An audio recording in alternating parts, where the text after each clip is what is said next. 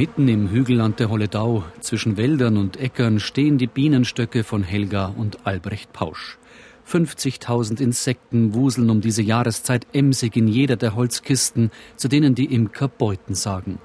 Darin haben die fleißigen Bienen in all den Frühjahrswochen kiloweise den Honig gesammelt. Imker Albrecht Pausch kann ihn schon von weitem riechen, denn die Welt der Bienen und des Honigs, sagt er, ist eine Welt der Düfte.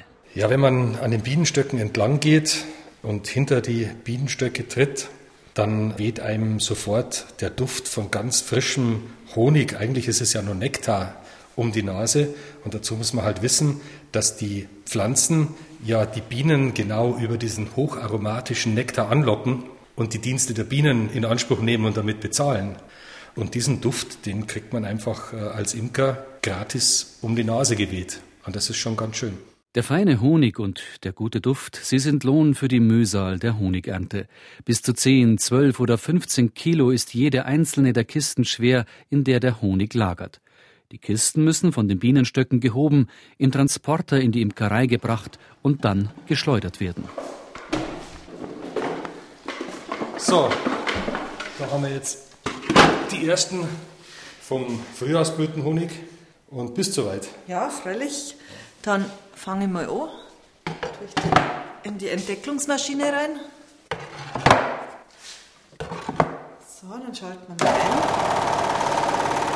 Wie der Honig jetzt schon anfängt zu duften, wo die Wachsdeckel weg sind.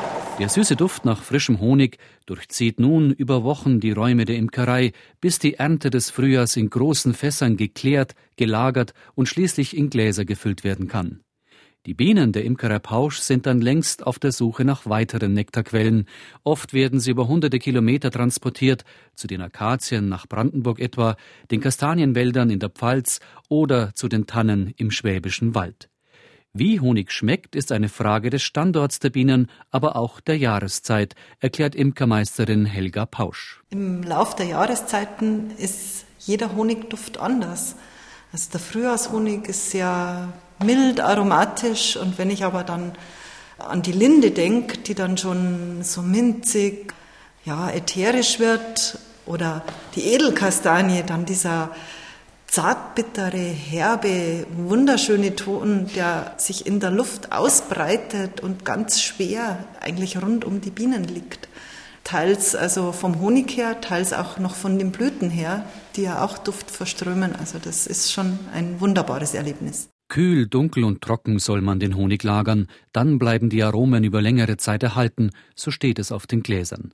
Bei der Imkerei Pausch ist es so, dass man die Aromen aus dem Naturprodukt Honig nicht nur auf dem Honigbrot genießen kann. Also bei uns spielen Düfte eine sehr große Rolle. Also wir können ja auch weitergehen und können sagen, was kann man denn aus Honig machen? Und wenn ich halt da zum Beispiel einen Honigessig nehme oder Honigwein nehme oder Brände nehme, dann geht es immer darum, diese Aromen, die wunderbaren Aromen, die der Honig hat, so einzufangen, dass sie eben im Produkt wieder auftauchen und wiedererkennbar sind. Also Honig ist an und für sich Duft pur, Aroma pur. Den Met, also den Honigwein, stellt Albrecht Pausch aus Linden, Heideblüten oder Edelkastanienhonig her. Feine, nicht alltägliche Getränke, die man zum Aperitif oder zum Dessert verkosten kann. Aber Honigwein ist noch nicht alles. Albrecht Pausch hat mit Honig schon immer gerne experimentiert, so kam zur Imkerei noch eine kleine Destille dazu. Honigbrände wie der Brand vom Edelkastanienhonig entstehen hier, der ein wenig herb schmeckt, ein bisschen zwischen Nuss und Zartbitterschokolade. Und es gibt in der Imkerei Pausch auch eine kleine Essigmanufaktur, Dort fabriziert Albrecht Pausch kraftvollen Essig vom Lindenhonig oder den zart blumig duftenden Essig aus der Akazienblüte, die man in einem Spargelsalat oder einem Fenchel-Erdbeer-Blattsalat genießen kann. Denn nur süß, das geht selbst für richtige Honigprofis nicht. Imkermeisterin Helga Pausch. Ich brauche dann abends, ehrlich gesagt, was Salziges, weil es ist schon eine sehr süße, intensive Geschichte. Wobei am nächsten Tag ist es dann immer wieder vergessen und es riecht wieder hervorragend und toll.